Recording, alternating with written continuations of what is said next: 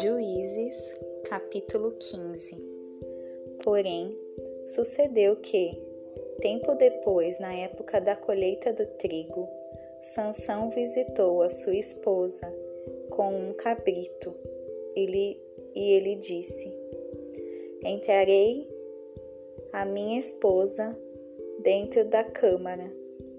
Porém, o seu pai não permitiu que ele entrasse. E o pai dela disse: Em verdade, eu pensei que tu a tinha odiado sobremaneira. Por isso, eu a dei ao teu companheiro. Não é mais bela do que ela, a sua irmã, mais moça? Tomai-a, rogo-te, em lugar dela.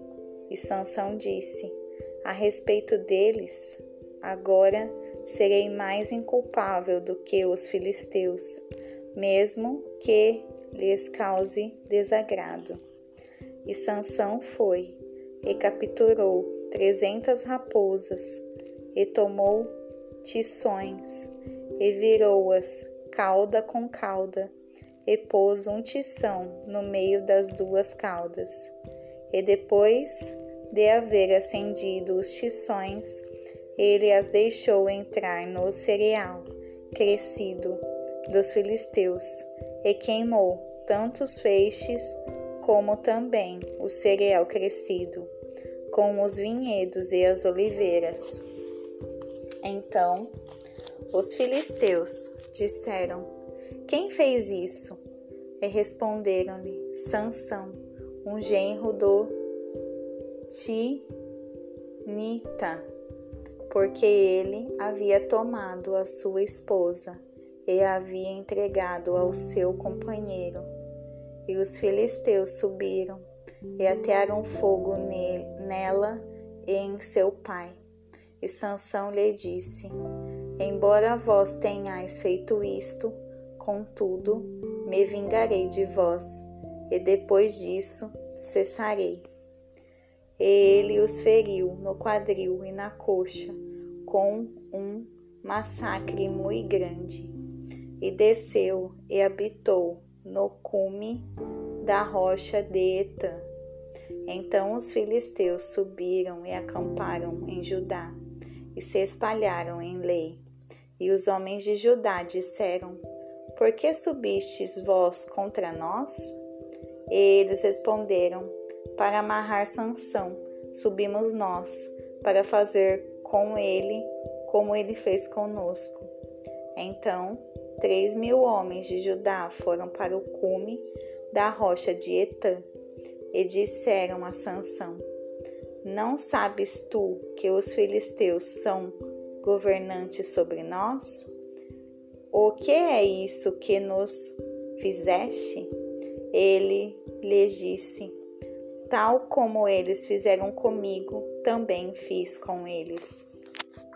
E eles lhe, lhe disseram: Descemos para te amarrar, para que possamos te entregar na mão dos filisteus.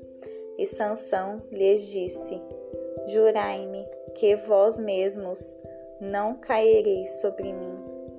E eles lhe falaram, dizendo: Não, porém te amarraremos firmemente e te entregaremos na mão deles.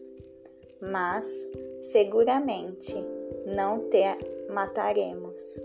E eles o amarraram com duas cordas novas e fizeram-no subir desde a rocha.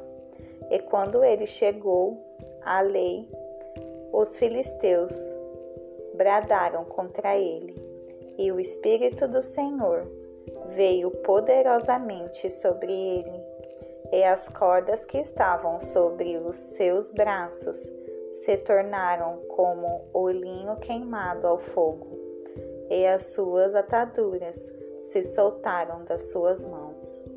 E ele encontrou uma mandíbula nova de um jumento e estendeu a sua mão e a tomou e com ela matou mil homens.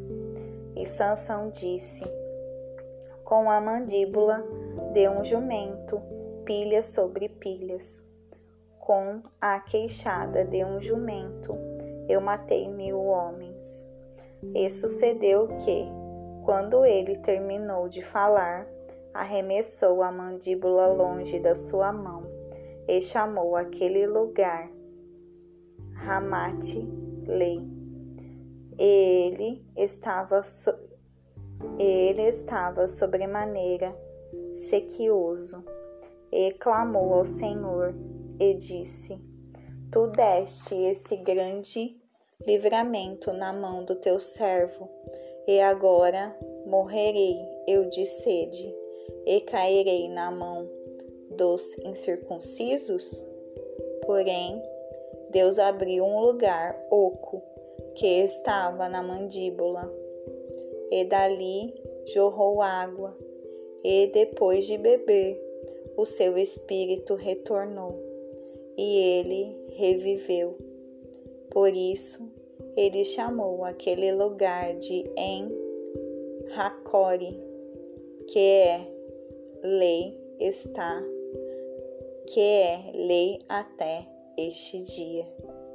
Ele jurou Israel, ele julgou Israel nos dias dos filisteus por